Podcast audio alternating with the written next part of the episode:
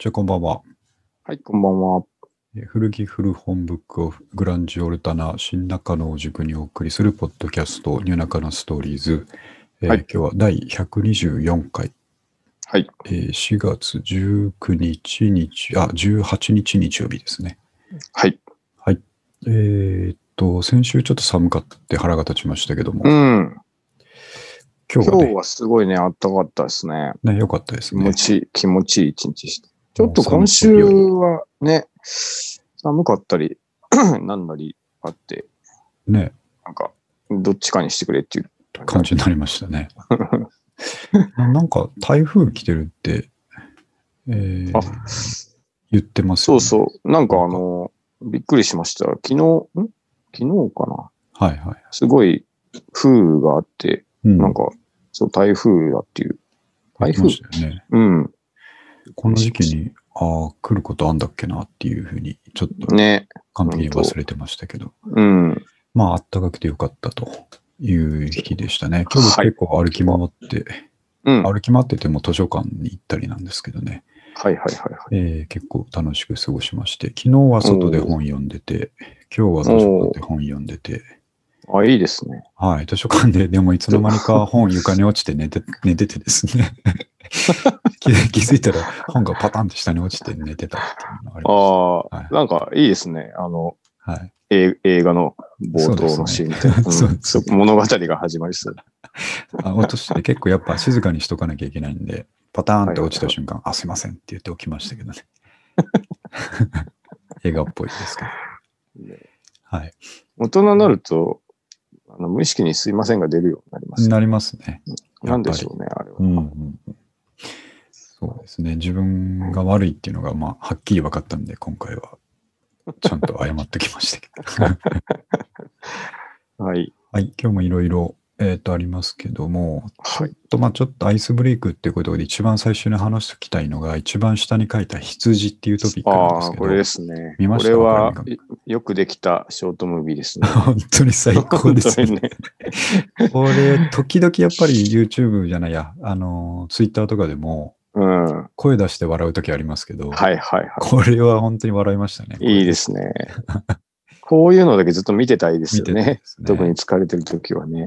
ちょっとリンクはまたね、あの、ホームページの方貼りますんで、ちょっとこう、言葉で説明するのがあれなんですけど、とある、これ外国ですね、ヨーロッパっぽく見えますけど、えーの少年がですね、田んぼの溝みたいなとこにはまっちゃった羊を、うん。え頭からはまっちゃった羊を、お尻の方からですね、足を引っ張ってこう、助けてあげてると。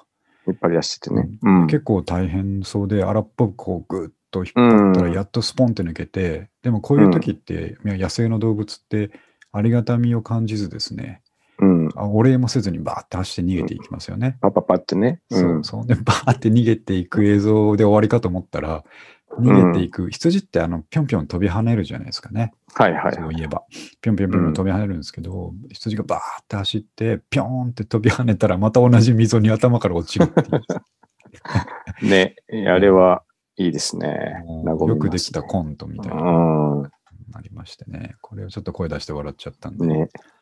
最初は。最初なんだかわかんないですよね。何引っ張り出してんのかなと思って、あ、羊なのかと思って。そうそうそあよかったよかったって。ね、思ったらまた。もう一回頑張ってね、なんだ、やれやれっていう顔して少年がまたこう助けねたんでしょうこけど、ねう助けに行くっていう。うんいいいいですね、ああいうのはね。光景が見れました。うん。これちょっと声出して笑ったんで、えーリスナーの皆さんにも共有したいとはい。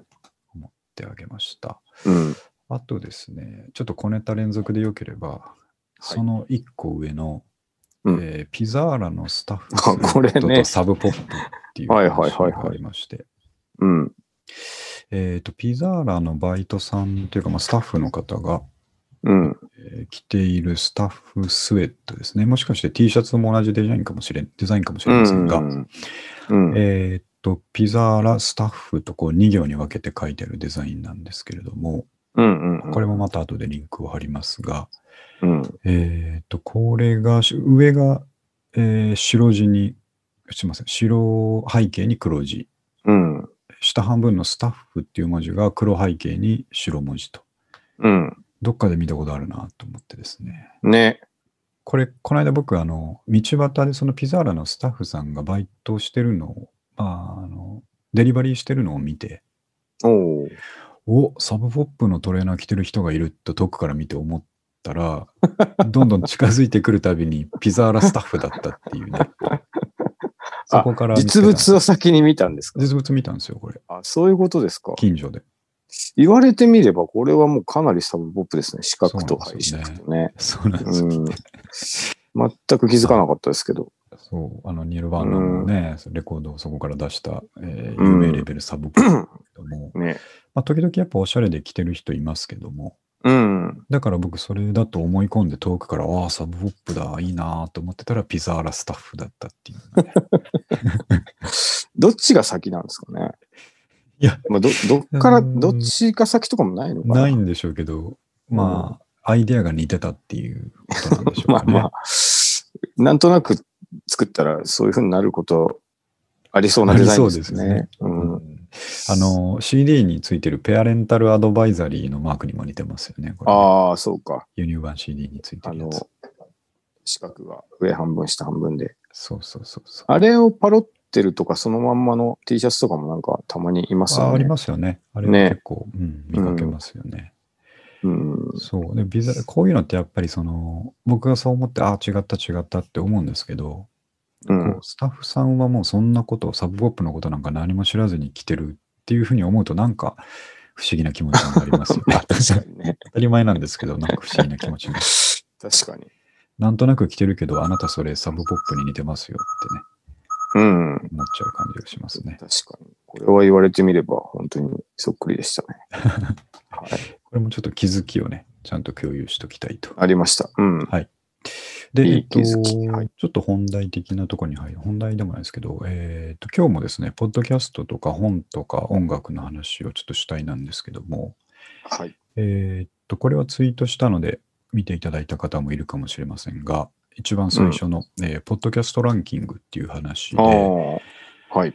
えっと、本当に1年前ぐらいにですね、えーうポッドキャストのランキングを200位まで出してるサイトがありますよということで、おとなるさんっていうですね、ボイスメディアをやってる会社さんが、うん。えー Apple Podcast とか Google Podcast、Spotify に分けて、うん。えーとランキングを公開してくれてるんですけれども、はいはいはえーその当時ですね、200位まで出てたとしても自分たちに関係ないなっていう話をしてて、まあ当然、あい。のまあ確かにね。文字検索しても顔も出てなかったんで、うん。まあまあ、とはいえ、ものすごいチャンネル数、ポッドキャストがある中の200だから、それはなかなか難しいんだろうなと思ってたんですが、うん。えっ、と、ついこの間、まあ、これポツイートしたときにですね、えーとはいはい。はい自分たちの調べる目的ではなくて、そのランキングをもう一回ちょっと思い出して、あーあ、そうだ、読書に関する、えーポッドキャストで面白いのないかなっていうのを調べるためにですね、ああ、そういうことですね。はい。ポ検ッドキャストランキングの、えーうん。これカテゴリーに結構細かく分類されてて、うん。えーっと、アートとか社会とかですね、いろいろカテゴリーがあるんですけど、その中のその本の話なんで、ブックっていうカテゴリーを開いて、うん。で、ブックでも200位まで出てるんですよね。なるほど。ほんで、それで上の方を見てて、ああ、なるほどなと思って、いくつかこう、あのーピックアップしたのはありながら、あ、そうだ、自分たちのやつは総合ランキングには当然出てこないけど、う。このカテゴリーで絞ればどっかにいるかもしれないなと思って、なるほで、一番最初に見てたのがブックだったんですけど、まあそこでとりあえずニューナカノっていう検索したらいてですね、ど。おー。おーいたと思って、あ、俺たちブックカテゴリーだったんだっていうのに今そこで気づいてですね。これ、ワン、ポッドキャストワンカテゴリーなんですか？だと思いますね。それとも横断っていうか、タグ、タグ形式とか。これ、多分、あの、Apple Podcast の場合は、ええ。あというかこの、これだけたくさんあるポッドキャストを一つ一つそのランキングする側がタグ分けしてるわけではないと思っていて、ポッド。キャストの iTune とかにこう申請するときとかにですね、ああ、す自分でジャンルを入れられる。そうジャンル分けするとこ確かあったはずなんですよ。ああ。で僕、で、我々はブックにした。そうそうそうなんですよ。多分なるほどいくつか選んだ中でなのか、一つだけ選べなかったのか、ちょっと覚えてないですけど、うんうんうん。ブックなんだと思うんですね。なるほど。で、ブックにしてたらここにいて、その時調べたのが160位ぐらいにいてですね、ああ、な。かなか深いところにいるなと思って、うん。で、えっと、200位ですからね、そのブックっていうカテゴリーの200位だから、あの、うん本当にちょうど200位のところとかは、おそらく再生数何十とかで出てきてると思うんですよ。本当に。なるほど。うん、どの範囲の再生数かちょっとわからないんですけど、1週間ごとなのうんうんうんか何なのかわからないんですけど、はいはいで、はい。僕も自分のとこの再生数は把握してるから、うん大したことないわけですね。大したことないのに、なるほど。あ、このぐらいには入るにと。入ると。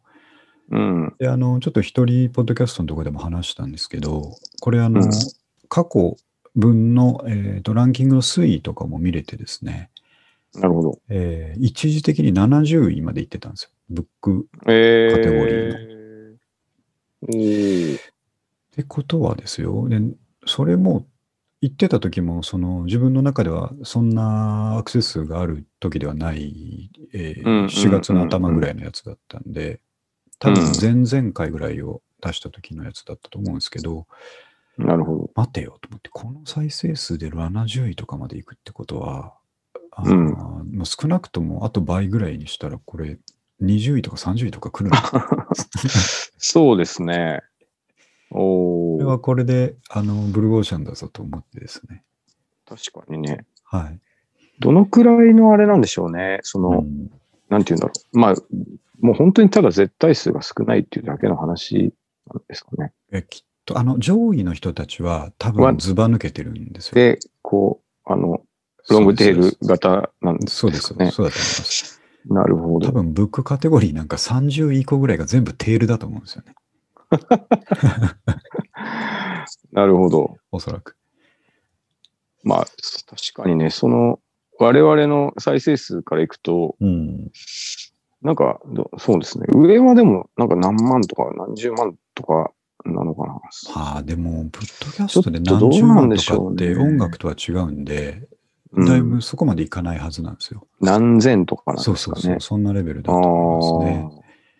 あもうまさにこう、インディーズランキングみたいな感じですなるね。まあ、そう言われてみると、ランキングって、例えばオリコン100位って何人、どのくらい売れてたんでしょうね。なんかよく考えると、うん。うんなんか、ね。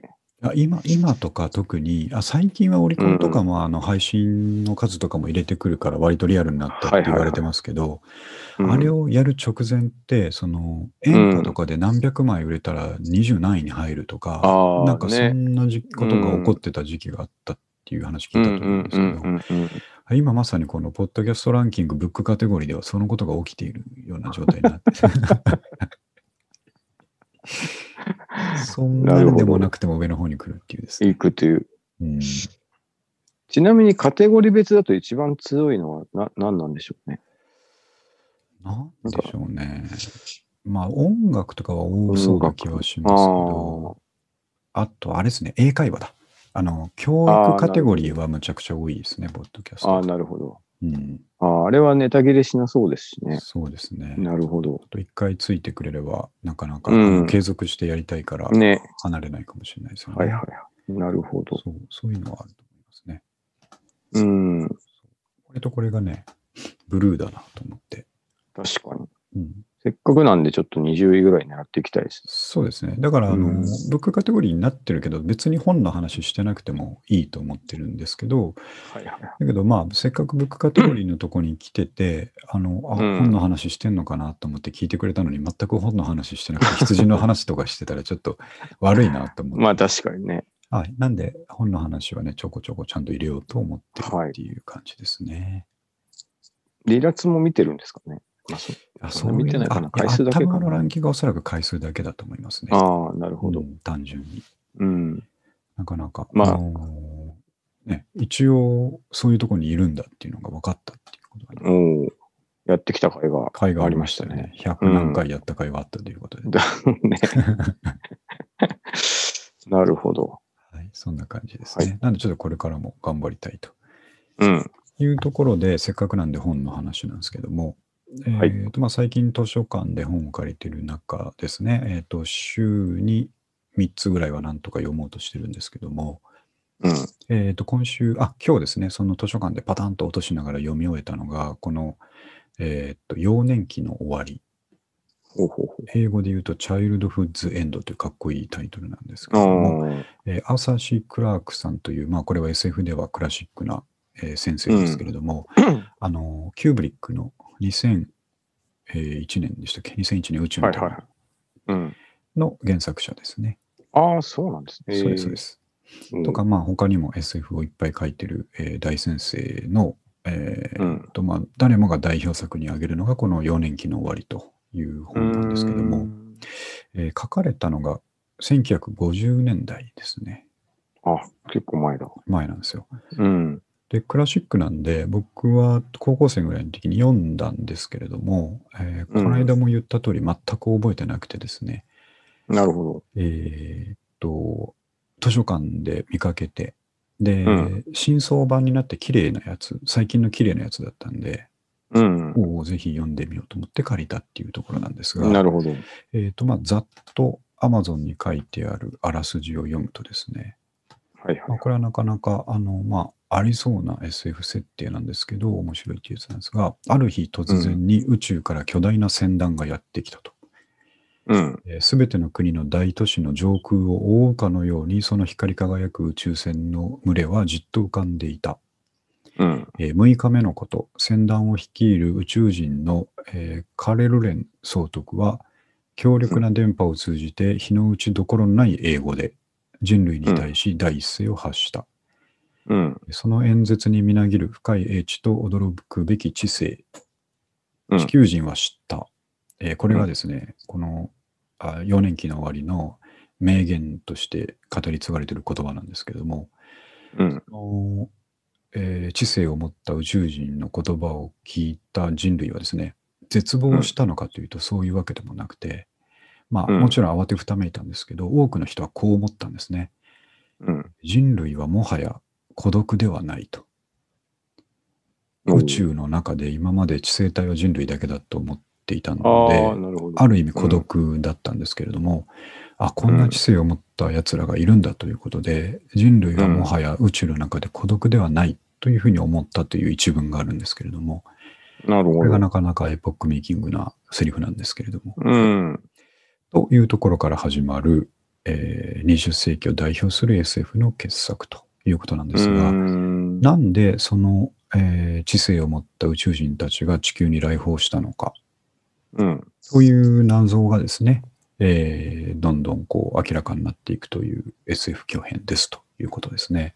なるほで、えっと、まあ、ここだけ読む読むとですね、よくあるのは、最初は友好的なのにぶっ潰しに来るとど。ああ、なるほど。いうような設定がまあ一つ考えられますよね。うん。なんですが、この幼年期の終わりはですね、本当にこの、えー知性を持った宇宙人たちはですね、人間の、まあ全部ネタバレしてしまうとですね、人間、人類ですね、地球人類の、えーうん。黄昏をですね、つまり、えー終わりをですね、おうえー後見人として見守りに来たっていう設定なんですね。あつまり、前段階として人類はもう終わるっていうの終わがるのが前提なんですよ。前提としていて、見届けに来たと。そうなんですね。ええでこれなぜ終わるかというと、えーっとですね、まああの、すぐに終わるわけではなくて、またこれ何百年後のスパンで語られるんですけれども、うん。えーっと人類はちょっとこの後でまた話しますが、ある、えー流れで終わっていくんですけれども、それを、うんえーなんて言いますか、うまく導かないと破滅になってしまうと。えー要は、まあ、なんて言いますかね、やけになって戦争になるとかですね。その滅亡することを知るとですね。人類同士が？そうです、そうです。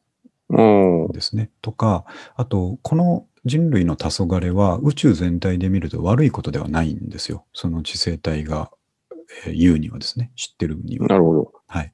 宇宙全体で言うと次のステップに行く大事な、えー作業だから、地球人が間違えないように見守りに来てくれてるわけなんですね。うーん。なんですけども、そんなことをいきなり最初に言ってしまうと、えー、地球人信じないし、えーうんまあ、精神的な準備もできていないので、うん。この宇宙人、えーカレルレン総督という人がですね、まあ、人じゃないんですけど、宇宙人がですね、うん。えーゆっくりと人間たちに、えー方向を示していくという物語なんですね。うーん。で、最初は50年間姿を見せないんですよ。宇宙人来たんですけど、あなるほど。今、お前たち、お前たちという言い方もしなくて非常に丁寧なんですけども、今人類の前に我々が現れると、うん。えーまあ、処理しきれないとまあ、混乱してしまう。混乱して、うん。私たちの姿を見たときに、地球人は今のままでは処理できないので、うえーん。この先50年をまずかけて、えー人類との、まあ、絆じゃないですけどね、その辺のコミュニケーションを築いた後、姿を現しますっていうんですね。なるほうん、でここがまたちょっと面白いところなんですけど、ど。うん。で、まあ、えーっと、人類に、あ、それでですね、来て何をしたかっていうと、うん。地球をむちゃくちゃ平和にしていくんですよ。ええもう、あの、戦争とか、うん。何バカなことやってんだと。うん。うん、これ、えー以上、あの、同族同士というかね、人類同士で傷つけ合うとか戦争をするみたいなことをやるやつがいたら、うん。割割とそこは脅しなんですけど、許さんぞと。うん。なるほどね。で、うん。やり方がですね、ただ痛めつけるんではなくて、痛めつけるイメージを与えるんですね。えーああ。なんだったかなあ、そうだ。闘牛、あの、戦争だけではなくて、うん。動物を傷つけるみたいな野蛮なことはもうやるなと言うんですね。なるほど。で、例えばその一つは闘牛だと。うん。で、えっ、と、闘牛をでも スペイン人全くやめようとしないわけですね。まあそうですよね。そう、伝伝統だからっていううことで。ん。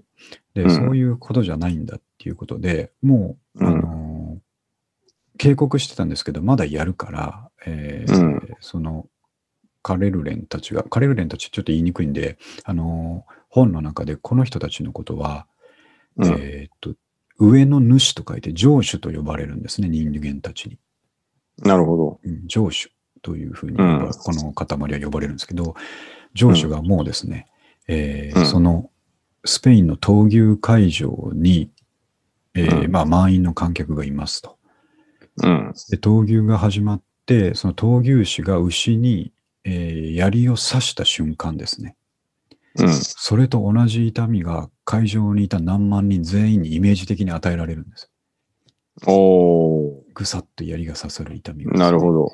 で、全員阿鼻共感するんだけど、実際に傷はないっていうですね。あ、なるほど。そういうことができるんですね、上司うたちはですねん。。なるほど、なるほど。それが体験として伝わり、そしてその噂話として伝わりですね。あと、まあ、うんそれはある一例なんですけど、もう他の戦争とかに関してですね、うん。えー原爆とか作ってると許さんぞとかそういうことを全部イメージで潰していくうちにですね、うん。地球むちゃくちゃ平和になる平和になると。なるほど。で、うんあと、エネルギー問題もすごい高い技術力で解決していくんですね。うん。だからもう人類は基本的に生活に必需品を、えー生活必需品を得るためには全く働かなくていいし、おえーーいわゆるそのベーシックインカムみたいな状態、エネルギー的なベーシックインカムがもう完全に全人類に与えられるんですね。なるほど。生きていけると。そもう、楽しく。うでその時点で、あの滅亡するなんてことは伝えてないわけですよ。うん。我々がお前らを導くということだけを言って導いていってるんですね。で、地球人の中にはそれに疑念を持ってる人もいるんです。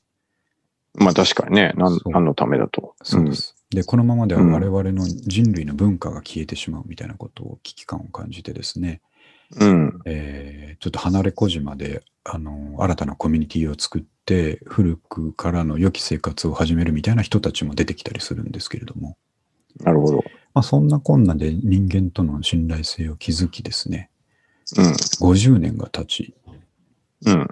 で、ついにですね、あの、この日に、えー姿を現すとうん。いう約束をして、えーその、本当に国連のですね、広場みたいなところに宇宙船が来て姿を現すっていうイベントが行われるんですけども、うん。そこが結構印象的でですね、あの、まあ、我々の姿を見たら地球人は受け入れられないとかいう話をしてたんで、まあ、どんな姿かなってこう、うん。地球人たちは想像するわけですね。うん。で、えっと、その会場に宇宙船が降りてきて、で、う人間の仕組みでは全く考えつかない方法で宇宙船の扉がウィーンって開いてですね、で、奥に、まあ、いるんですね。その、カレルレン総統がいるんですけれども、うん。で、えっと、奥から声が、カレルレンが言ってですね、ちょっと誰か迎えに来てくれないか？っていうんですね。なるほど。そしたら人間たちはちょっと、えーおじけづくんですが、えー好奇心満々の子供が2人ですね。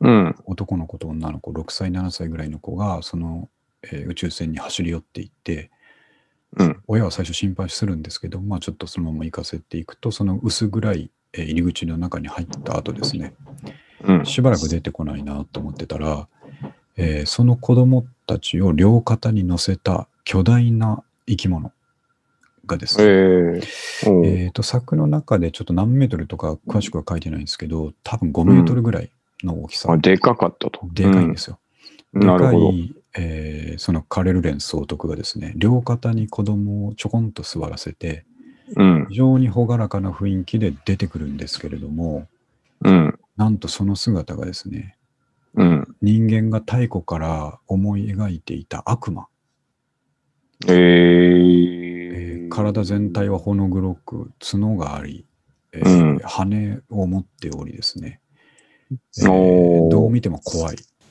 悪魔だったと。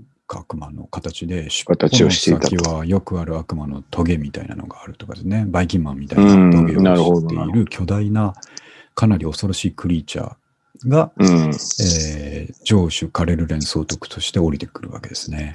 なるほそう。で、ここでまあ地球人は一瞬ひるむんですけれども、ど。うん。まあ50年間いろいろ絆を築いてきているので、まあそういうことかと。なるほど。確かにこれが、するよね、とそう。そう。これがいきなり出てきたら受け入れられなかっただろうなというようなことなるほど、なるほど。ですね。で、えっと、ある人間は気づきを得てですね、これもしかして、あの、我々がいろんな宗教が思っているイメージの悪魔の要素を全て持ってると。うん。全て含まれてる。これはもしかして、その、うん昔宗教が生まれた時の天使と悪魔っていうイメージのうん。悪魔っていうのは、昔うんこの人、こいつらも一回来てたんじゃないかと。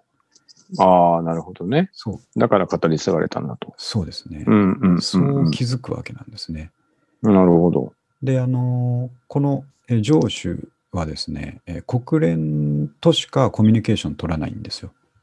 うん。地球人の一人一人とコンタクトを取ったりしなくて、えーとうん国連の事務総長とだけ話をするんですけれども、うん。その時にまあそういう話にもするんですね。あのもしかして太古の昔一度来てたんじゃないですかと。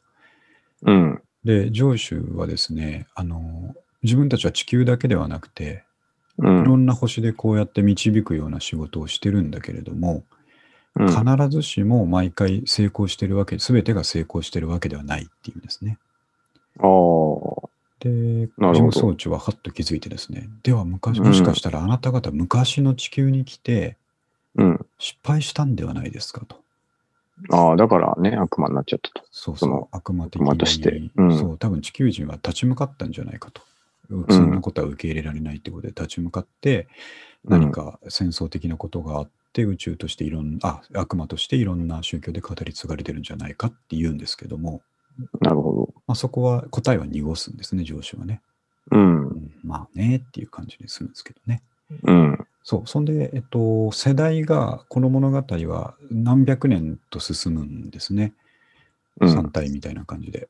で、うんえっとその最初、コミュニケーションしてた事務総長ももう世代代わりで亡くなってですね、次の新しい世代ねっていうふうには物語が進むんですけれども。うん。で、えっと結局人類の黄昏っていうのは何かっていうと、えーうん。大きな宇宙の流れの中で、えーうん。ある日突然変異的に、えー地球人の精神構造が変わるんですよ。ええで、しかもそれは、あの、新世代から、つまり子供たち、ある時期に生まれうん。た子供たちがですね、うん。えーもう今までの地球人とは全く違う新人類として、まあ、人類でさえない存在になっていくと。いう時期が来るんですね。うん。で、それをちゃんと、えー見守らなければいけないっていうのが、その上司たちの仕事であったということなんですけれども、ほうほうほで、そこの、あのー世代が変わるときにですね、それ自分たちの子供なわけなんで、う。うん。親たちはですね、すごく複雑なんですよ。うん。上司が言うことはかなり間違ってないのは今までの考え上分かってるから、うん。きっとそうなんだろうと。うん。それで確かに生まれてきた子供たちがあの超能力を持っているんですね。あのーあ、そういうことですか。赤ちゃんなのに、もう自分で空に浮いているとかですね、ああ、なるほ何か誰かとコンタクトしている様子が見えるとか、そんな感じで自分の子供ながらもう自分の子供と思えないような状態に徐々になっていってですね。ど。うん。で、要は子供を手放さなければいけなくなるんですね。上司はそうなんです。上司はもう、あの、このままちょっと、えー流れに任しておくと、うん。間違った方向に、その子供たちが間違った方向に行く可能性もあるので、うん。新人類はまとめて我々が保護すると。ああ、そういうことですか。はいなるほど。ある地球のある大陸に一斉に集めて、えーうん保護するっていう施策を取るっていうんですけれども、うん。でここで意外と地球人はみんな素直に親たちはですね受け入れるわけですね。ええなるほど。今までの経緯があるので、うん。それでもう旧人類は、えーゆっくりともう絶滅していくんだと。もう生まれてくる子なるほど供はいないっていう状態になってしまってですね。うんうんうん。そこからがちょっとね、あのうまく表現できないんですけど、非常に枯れたですね、うん。かつ、かつ穏やかな、うん。えー終わりを人類を迎えるわけですね。なるほど。で、その後、その上司たちが、えー新人類である人間たちを見守るうん。ながらも、ちょっと最後にもう一個どんでん返しがあるというところはあるんですけど、ちょっと長くなるので、まあ、こういったお話ですと。ええ面白そう。うん。穏やかな人人間の終わりですね。うんで。そのタイトル通り、幼年期の終わりというのが付けられてるんですけれども、なるほど。まあ、今まで人類は幼年期であったと。うん。うんでここで宇宙の本当の姿を知って、えー次の世代にバトンを託して終わっていくという話なんですね。なるほど。そうかなり、なんか、普通に50年前とは思えないそうなんですね。そこなんね。ですよね。僕、うんやっぱりちょっと古臭いだろうなと思って、まあうんまさにシャーロック・ホームズとかを読むような感覚で読もうと思って読み始めたら、まあ、新訳になってるってこともあるのか、うん。すごい3体を読んだのと同じぐらい、ね、なんか3体みたいなね。そうなんですよね。ええ同じぐらい面面白くて。うん。で、あの、3体の分量で言うと3分の1ぐらいなんですよね、ページ数で言うと。ああ、なるほど。一作だけなんで。なのになんかものすごくこう、深みのある感じでですね。うん。で、あの、物語の中で、あの、人間が思ってる時間っていうのは、うん。つまり過去から現在、未来につながる一本の線だと思ってるのは、うん。宇宙から見るとちょっと違うんだよねっていうんですね。ええ時間って過去から未来に向かって流れてるだけではなくて、その逆流もあり得るみたいな話をするんですけれども、うん。そこで最後にですね、えーうん。まあ、人類の最後に残された一人が悟るんですけれども、うん。えー彼ら上司のことをですね、過去に、えー来た悪魔だと思ってたんだけど、その時間感覚のことを考えると、もしかして、あ、うんこれ気づいたんじゃなくて上司から教えてもらうんだ。そうです、上司から教えてもらうんですけど、君たちはああいうふうにイメージしてたけど、うん。そうではなくて、えー君たちが見てたビジョンは未来なんだっていうんですね。つおまりー太古の宗教を作った人たちが悪魔っていうのをイメージしたときに、うん。それは過去に何かあった時の悪魔的なイメージではなくて、うん。今、将来、今君たちのあの最後の人類が見ている我々ですね、上主うん。のことを、の意識が現在と過去でつながっていて、うん。過去に宗教を作った人たちは、知らず知らずのうちに未来に来る我々のことを想像して悪魔を描いたんだっていうんですね。えー、難しい話だ。難しいですね。うんなかなか、ね、あ、なるほどなって、なるほどなっつってあれなんですけど、そうきたかったですね。なるほど。うん、過去に来た悪魔ではなくて、未来に黄昏を見守りに来た悪魔みたいな形をした人、うん、宇宙人たちを、えー悪魔と設定したというですね。なるほど。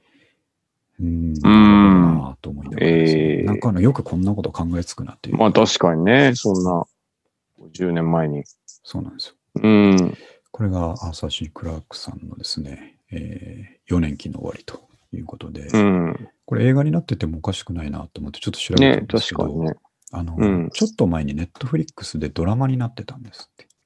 ええあ、そうなんですね。はい。ちょっと見あ、ミルクリックネットフリックスじゃなかったでしたっけ？そういえば。僕入ってますね。ね。ちょっとうん興味が湧いたら少し見ても、ドラマねで第、全6回ぐらいのドラマになってたらしくてですね。ああ、はいそんなに長くもなく、そう。ちょうどいいかもしれない。ええそうちょっと気になったら見てみてください。うん。はい。はいと。いうのが、え4年期の終わりですね。で、僕これをまあ今日読み終わってですね、あの、うんまあ確かに全然高校生の時に読んだの覚えてなかったのか、高校生の時に途中でやめたのか、うん。すごいいい話じゃないかと思って、なるほど。幸福顔で帰ったんですけども、う。うんん、そしてここにまた幼年期が終わってない大人がいると思いながらですね。なうまいような、そう、などね、なまあ、うまいような、ねそうでもないような。全く幼年期が終わらない我々がいますが、そうですねちょっと歩いて帰ってきたんですけどね。まあ、それも、そう、アメリカンドッグ食べながら帰ってきたんですけどね。でそれもあの、なんていうか、時間の流れで言うと、あれかもしれないですよ。未来、未来のことかもしれない。そうですね。なるほど。そう、だから。いやでもいいですよねなかなかいいですよね。で、うん人類の世代交代というか、あの、次にバトンを渡すっていう意味では、もしかしたら、うん。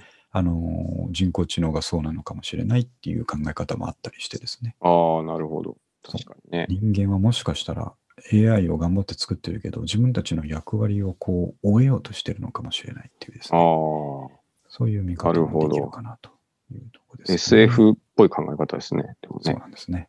うん。まあでも、確かに。はい。ちょっと、僕はあの、そうあれ、なんか、ん何、何回か言われたんですけど、あのうん、うん、大学院の時に、はい。教授にですね、その、はい。こういうのは将来どうなるんでしょうみたいなことを聞くと、なんか必ずあの、まあ、SF を読めと。ああ、はいはい。SF に書いてあることは実現するっていうのを、なんか何回も言ってました。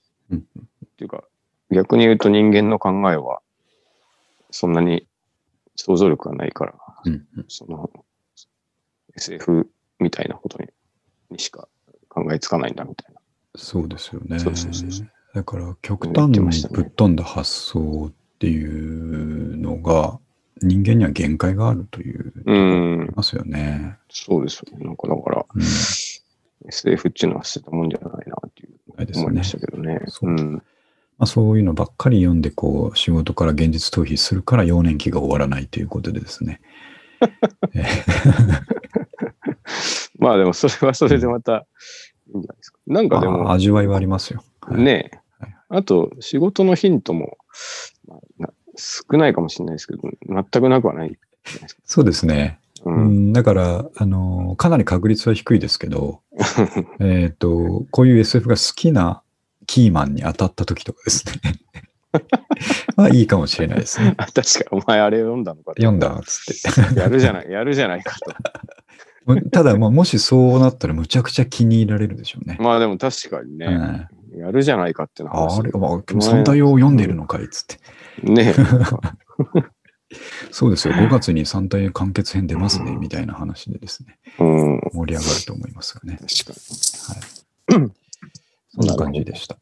はい。はい。ちょっとざっと説明しちゃったんですが、非常に本当に面白いので、まあクラシックな作品ですので、あとね、やっぱ全体を通じて流れる落ち着いた雰囲気がすごくいい作品ですああ、ね。うんまあなんか派手なシーンがあったりも、あんまりしないんですかね。そうそうなんです。スケールドンパチやはでかいったりとか全くそういうのなくてですね、スケールはでかいんだけど、こう落ち着いてるというですね、これはもうクラーク先生が素晴らしいんだろうなとう思ってん。読みました。なるほど。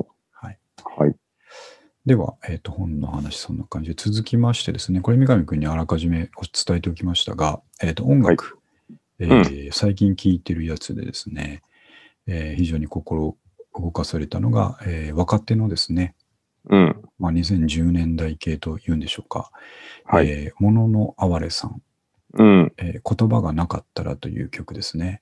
うん。これが非常に、えーいい歌なので、はい。紹介しておきたいと思って、三上君知ってました？これ。いや、知らなかったですけど、あの、聞きました、さっき。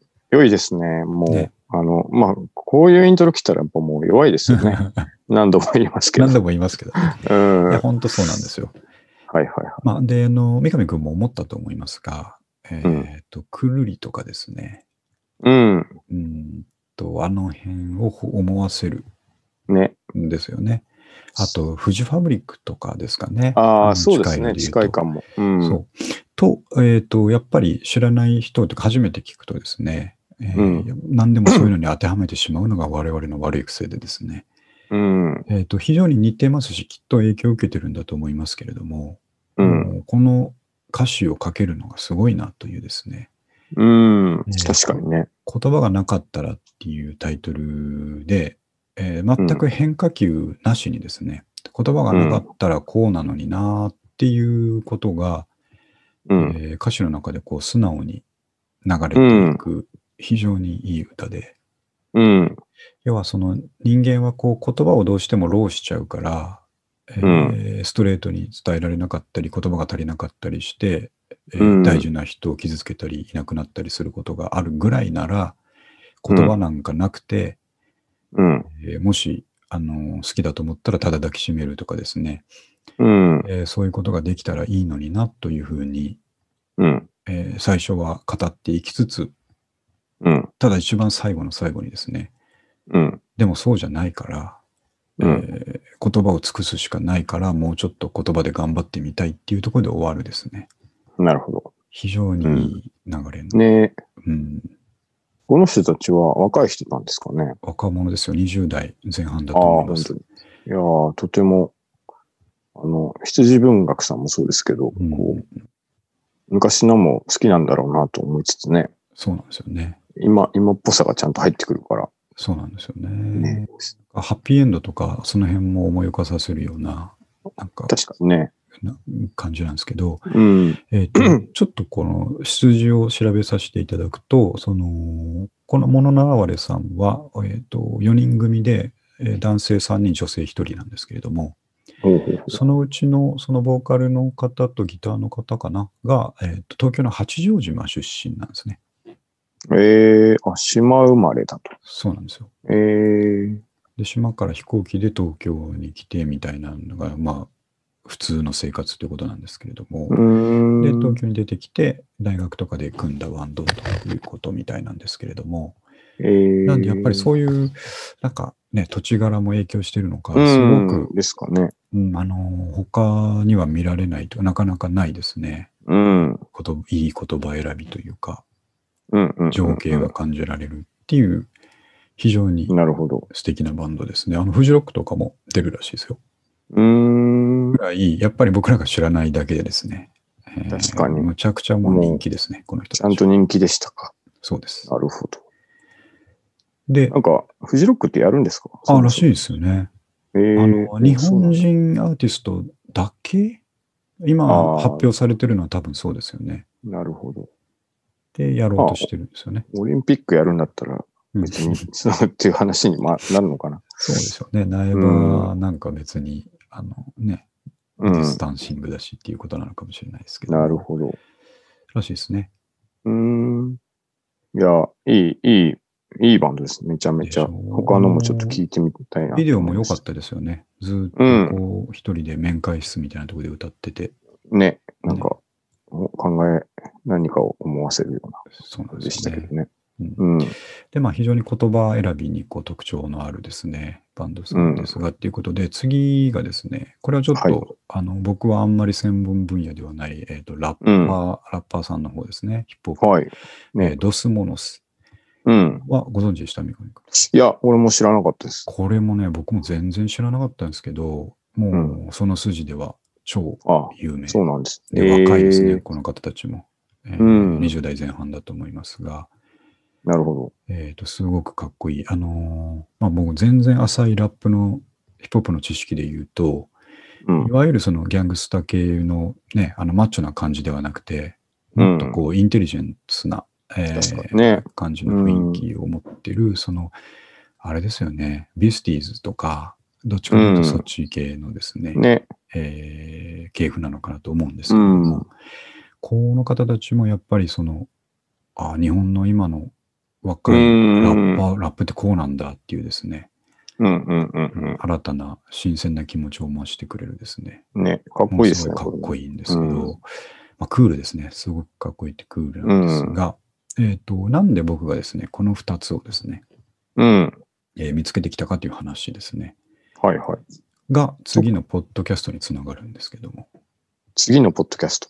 はい。あの、下に書きました、ポッドキャストコーナー、はいはいはい。えー危機開会明快辞典というポッドキャストがありまして、ほうほうほうほこれ僕はちょっと前に見つけてすごく面白くてずっと聞いてるんですけれども、あの、なんで見つけたかっていうのが、えー Google ポッドキャストの検索機能かなんかで、まあ、そうやって探すって僕前言ったと思うんですけども、う。うん。えー気になるキーワードを入れて、その話をしているポッドキャストがあったら聞いてみるみたいなことをやってるんですけども、はいはいはい。えーちょっと前にあのブックオフの本が出たっていう話をしてた時にですね、うん。えーブックオフ大学ブラブラ学部という本が出た時に、うんえー話題をしましたけども、この話題のことを他に話してる人いないかなと思って、あなるほど。えーとまさにブックオフ大学ブラブラ学部で検索したら、このポッドキャストが引っかかってきたので、ほうほうほうほう。えーそれをテーマに話してる回があったんですね。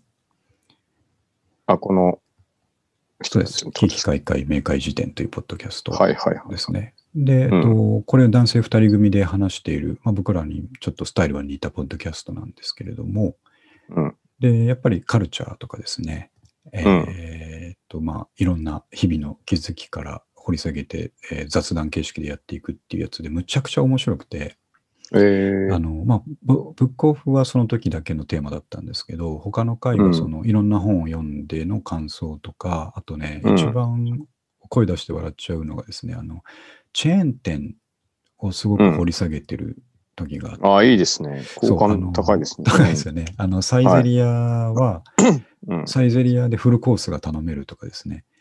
ああ、あと、かそなんか、チェーン店で一番好きなのはカツヤだとか、まあそういうところの裏側とかですね、そのチェーン店にかける熱情とかをものすごく熱く、えーうん深く、割と感覚近く語っていてですね、はいはいえーはっと、今多分始めて1年ぐらいで、えー50エピソードぐらい上がってるんですけい。ど。もう僕ほぼ全部聞いたぐらいですね。えー、面白くて毎日聞いてるんで、ぜひミカさんなるほどもあの、はいこの後聞いてほしいんですけど、うん。で、なぜそれが先ほどの2アーティストにつながるかというとですね、うん。聞いてるうちに気づいたんですけども、このその男性2人っていうのが、うん。えー片方が先ほどのもののあわれのボーカルの玉置周慶さん。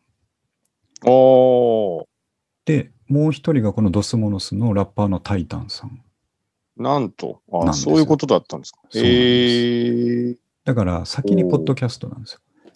ああ、なるほど。そういうこともありますか。あるんですよ。ポッドキャスト聞いてて、はむっちゃ面白いじゃん、この人たちと思って、うん。プロフィールとか調べてたら、そのアーティストの2人がやってるポッドキャストだったということなんですね。ポッドキャスト選考。そうなんです。えー。そういう入り方もあるわけですね。ああ、今っぽいですな。本当に。うん。で、まあ、さっきも言ったように、この2人のですね、方たちは、そのすごく言葉をですね、うん。えーまあ、研究するというか、うまく使っている人うたちん。なんで、まあそ、それだから、ポッドキャストが面白い。まあ確かにね、アーティストですもんね。そうなんです。なんですけど喋ってること、すごい、その、高校生の友達同士が、あの、だべってる感じでずっと続きながらも、時々やっぱり真面目にですね、えー深いところに突っ込んでいくっていうスタイルですごく面白いんでええあ面白そう。聞いてみよそう。なんで、うんそっちから興味が湧いて曲を聴いてみたら、ああ、やっぱりかっこいいなというう。なるほど。見つけ方とはあ。いうことです。いいですね。あ、それはすごくいいな。すごくいいですうね。ん。なんかその方々も親近感が。まあね、なんか一気に好きになりますよね。そうなんですよそういうのってね。うんうんうんうんうん。なるほど。最初ね、ちょっと、あのー喋り方がちょっとぶっきらぼうだなと思ったり、っていうのはね、二人の関係性からなんですけど、うん。もうそういう関係性なんで、そういう喋り方なんですよ。あ何言ってんだクソがとかそういう募集を繰り広げるんですけども、ど。はいはいはいはい。それがまたね、あの、最初は、うんと思いつつも、聞いてたら心地よくて、うん。で、もうそのまんま友達みたいになっちゃうと。聞いてると友達みたいになっちゃうまあなんか本当にああいうのるんですけど、なるほど。ラジオってね、それがありますよね。そうなんですよ。うん。これはなるほど本当に何回も僕、あの、声出して笑いましたからね。聞いてて。そう、好きになるんですよね。最終的にあの、ラジオ聞いてるとね、うん、そうなんですね。この人たちのことを。はい、ですごく真剣にやってるし、その、えっ、とですね、これも後付けで知ったんですけれども、えー昨年のジャパンポッドキャストアワードうん。で、えっ、と、まあ、いろんな賞がある中の、えーうん一つにネクストクリエイター賞っていうのがあって、それを実は受賞していたのがこの危機開会明快かなりだったっていうことですね。実力派ですね。何やらしてもできるっていう。そうなんですよ、ね。あさすがですね。うん。まあ、ドスモノスのそのラッパーのタイタンさんとかは、えー聞いてるとわかるんですけど、その、うん。まあ、本業は広告業うん。をやってて、その、アーティスト活動としてラッパードスモノスをやってるという感じですね。なるほど、なるほど。あまあやっぱそういう意味もあってやら、いろいろ深いんですね。うん。聞ける話がね。えー、いいですね。今そ、今っぽいやり方ですね。う、そうなんねで。すね。なで、そのるほど20代前半なので、あの、うまあ10年サイクルでカルチャーが回るとすると、うん。僕らと2ジェネレーション離れてるんですけれど、ニジェレーション。に2ジェネレーション、2ジェネレーションって言おうとしたんですけど、今2ジェネレーションになっちゃいました。ニジに、ニジ、に、2って言うからダメなんでしょうね。2ジェネレーション離れてるあ、ですそう、 two generation ですね。なるほど。離れてるんですけど、うん。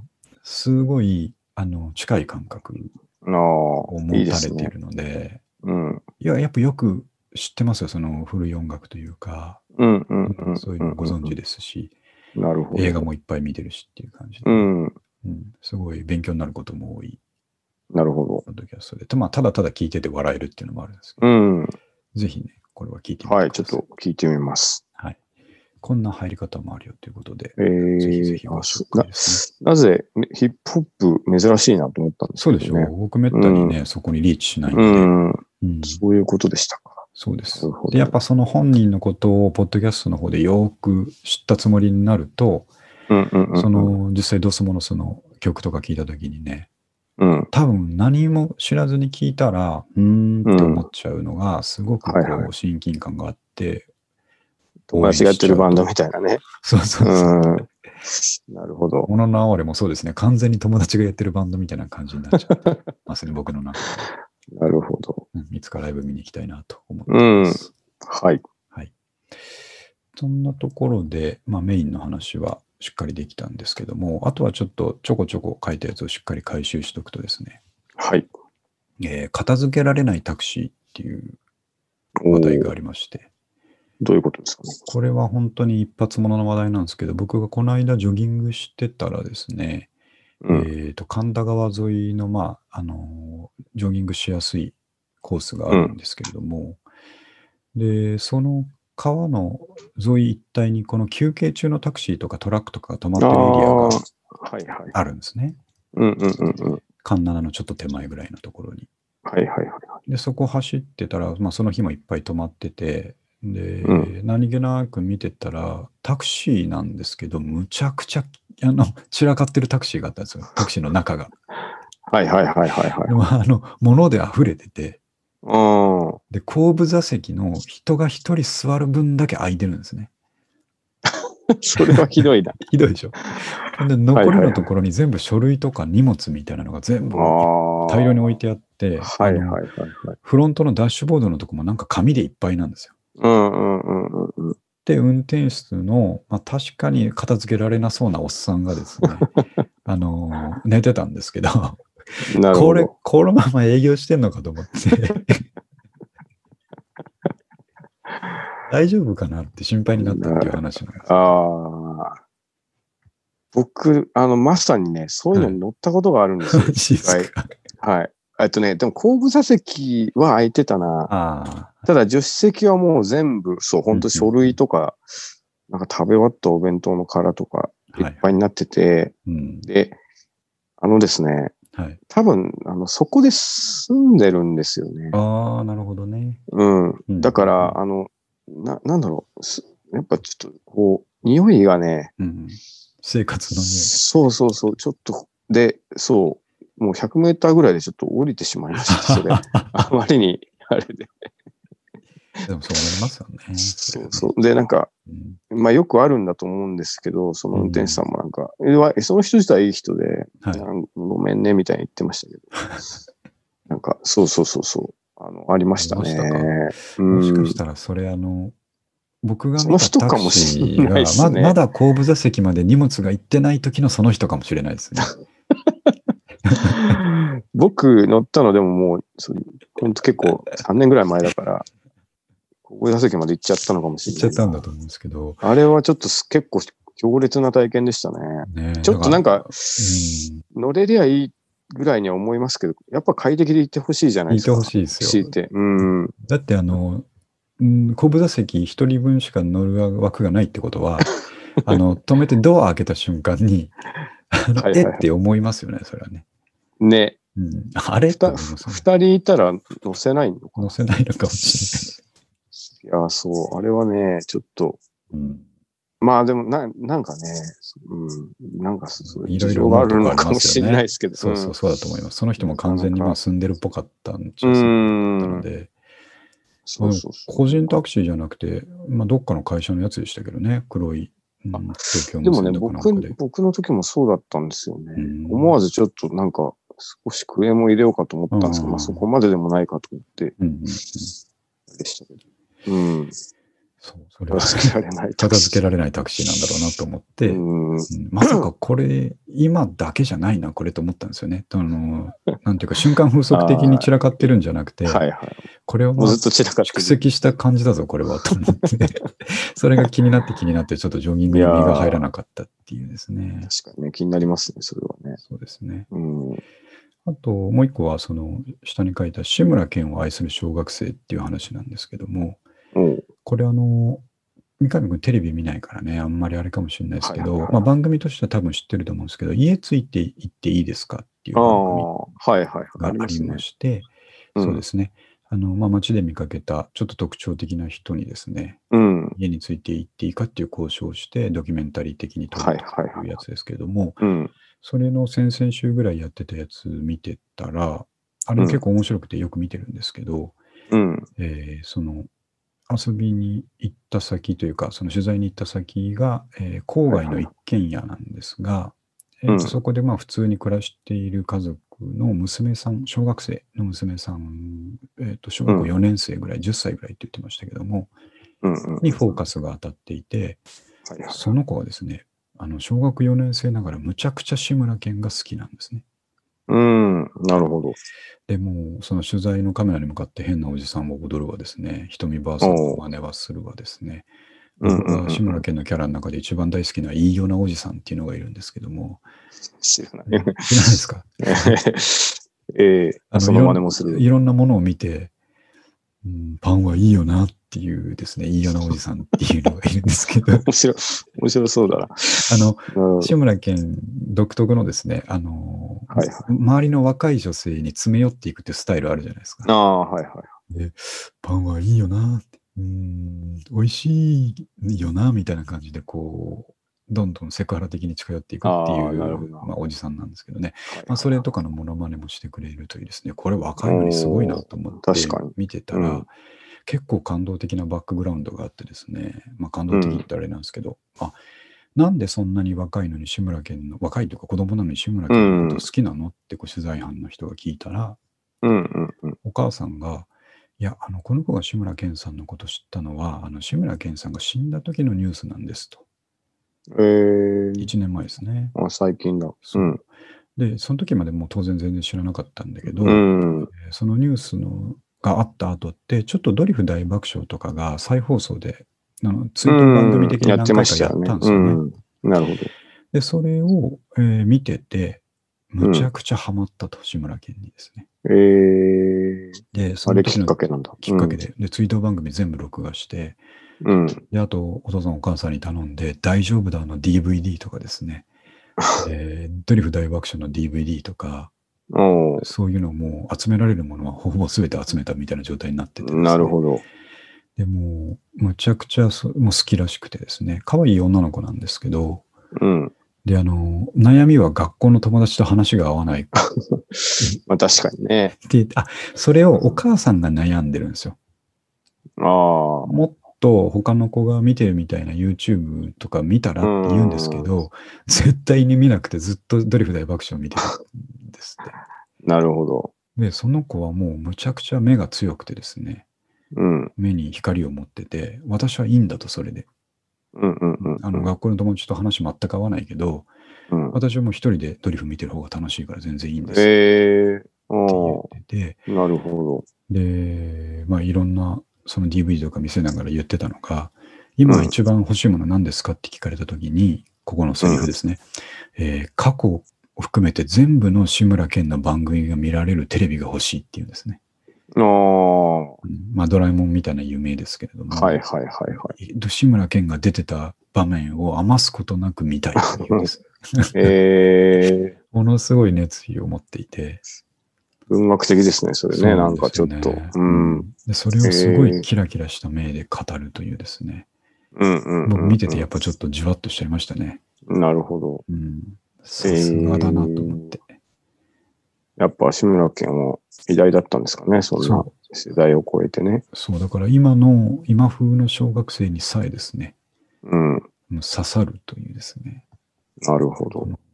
まあ、なんていうんですかね、ユニバーサルな、うん。えーコメディアンであったコメディアンだだったと。なるほど。とっても感動しました。えー、見た方もいるかもしれないですけどね。なんかあれ、うん、僕、あの、イノマーの回だけ YouTube で見たんですけど、見ました？知らないです、僕。あのあ、猪間さんってあの、病気になっそうそう、ねマシンの。うん。はいはいはい。なんかたまたま、本当にたまたまらしいんですけど、うんうん。なんか、イノマーの内縁の奥さんみたいな人はいはい。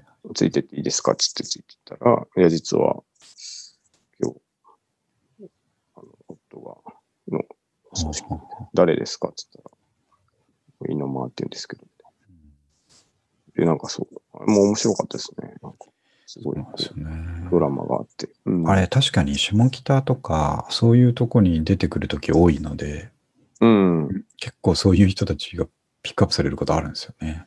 うんうん。うん、あれ、なんか、何にも起きないでもあるんですか？とか。あ多分何も起きないのはお蔵入りしてんじゃないですかね。あ、そういうことですか。なるほど。結構いろいろ起きてます。えーはいうん、なるほど。そう、非常に面白かったんでね、うん。ちょっとこの熱意を共有しておきたいなと思いました。昔あの、なんだっけな、武者の工事実篤はいはい。のはい小。説、いまだに覚えてるんですけど、うん一節があって、こう、あの、友情っていうはい話だったかな。なんか、親友の言い名付けがなんか好きになっちゃう男のあ話あ。だったんですけど、確か、はい違ったかな。で、なんか、最終的にこう、あの、その、うん。もともと付き合ってる方が身を引いて、うん。こう、なんか友達と結ばれてしまうみたいな話なんですけど、まあ、その、ふなんていうか、いい名付けの方もうん。徐々にその友達の方に心が惹かれてって、でうん。なんか、恋文形式で話が進んで、ほう。で、なんか、本当にこう、一緒にもう逃げて暮らそうみたいな時に、なんか、君の生まれてからの写真を全部僕に送れってこええう書くんですよね。そのはいはで、なんか、あ、そういう本当に好きになったものって、もう全部欲しがるもんなんい。だなっていう、その志村けんもそうですけど、全部送れっていうのを、なんか今だ、今思い出しましたね。いや、それは同じですね。ね、なんか。根底に流れるものはね。そうそうそうそう。うん過去から全ての君が見たいという。そう、君が見たいって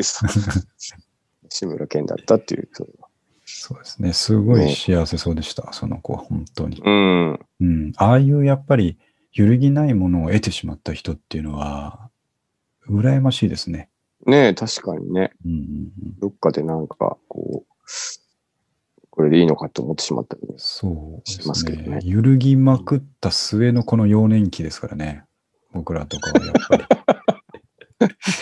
まあ、そういうほど幼年期でもないですよ。ないんですけどね特に牧俊なんかはもうん、う、だどこへ出ても恥ずかしくないじゃないですか。いや、そういうポーズなんですよね。結局はね、あ心の中完全に幼年期ですよ、僕は。本当に。それは、ラジオやってるとね、感じ取れますけどね。なんていうか、まあまあ、そういうもんじゃないですか、もうもうここまで来たんでね。んこのまま突き進んでバトンを渡していきますけどね。はいはい。は確かに。いやいや、そういうことですね。今回にうんちょっとちょうど、もうなんか気づいたら1時間経ってますが、はい。まあ、最後にもう一回あの羊を僕は見ておこうかと思ってですね、ちょっと今羊を再生してるところなんですけど、引っ張り出て、引っ張り出て、えー、音も感じずにブワッと逃げていって、すごいスピードなんですけどね。で、ぴょんってね出て、もう一回ズボッとはまるっていうことでね。